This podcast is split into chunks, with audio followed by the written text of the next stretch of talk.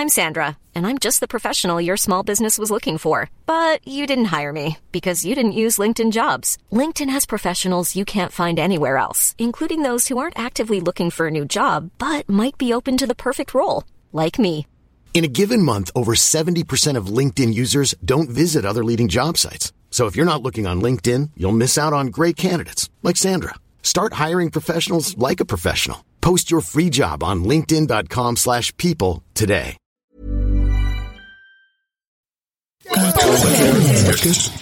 Podcast.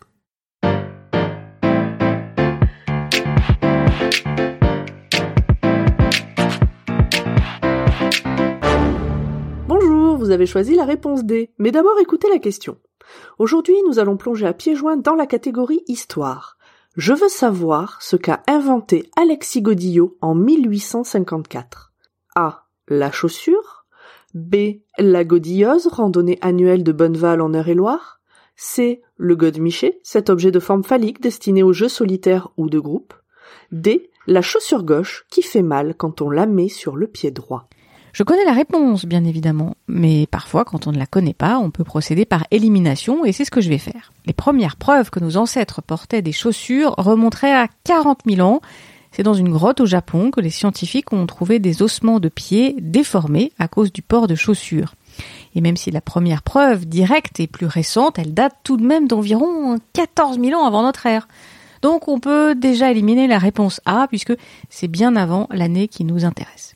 Pour ta deuxième proposition, cette randonnée de 125 km n'existe que depuis 1992, on va donc la rejeter. La réponse C n'est pas la bonne non plus, puisqu'on retrouve les premières traces de Godemiché a priori durant l'Antiquité égyptienne, voire même avant, et le mot même Godemichou apparaît vers 1611. Alors on récapitule, c'est pas la réponse A, c'est pas la réponse B, c'est pas la réponse C non plus, c'est donc bah, la réponse D, bien évidemment. Alexis Godillot a effectivement inventé la chaussure gauche, mais aussi la chaussure droite et même la semelle. Car avant 1854, il semblerait que personne ne se soit penché sur le fait que nos pieds ne sont pas droits et rectangulaires. Imaginez un peu chaque nouvelle paire de chaussures en attendant que le cuir se fasse à la bonne forme quand même. Notre bon Alexis était sellier dans sa jeunesse, c'est-à-dire qu'il fabriquait des selles en cuir pour les chevaux. Il finit par prendre son envol et monte à Paris. Là, il exerce plusieurs métiers qui n'ont rien à voir avec notre histoire, mais grâce à ça, il rencontre les bonnes personnes et le voilà en possession d'un contrat avec l'armée de l'empereur Napoléon III pour fournir les selles, les tentes et les brodequins aux soldats qui partent faire la guerre en Crimée. Est-ce qu'on peut dire qu'Alexis Godillot a fait fortune grâce à la guerre? Oui, on peut le dire, sans aucune hésitation. Pour honorer son contrat, euh, Godillot ouvre une usine en région parisienne qui embauche 3000 ouvriers, une usine dans laquelle il fait fabriquer des chaussures droites, des chaussures gauches, mais aussi des semelles qui suivent la voûte plantaire pour rendre les marches sur de longues distances plus confortables. Godillot ne s'arrête pas là. Il développe également un système d'étanchéité entre les semelles intérieures et extérieures à base de latex naturel. Les bottes sont finalement cloutées. Avec ça, voilà nos soldats prêts à conquérir le monde. Mais non, en fait, les chaussures sont beaucoup trop lourdes.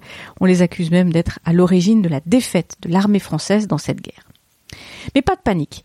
Godillot ne va pas finir à la rue pour autant. Il ouvre des ateliers dans Paris dans les années suivantes. Il devient le maire de Saint-Ouen.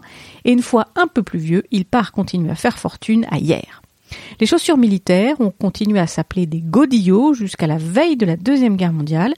Et aujourd'hui, ce terme est devenu, par antonomase, un terme courant mais très péjoratif pour désigner les chaussures. Et c'est d'ailleurs de là que vient le mot d'argot godasse.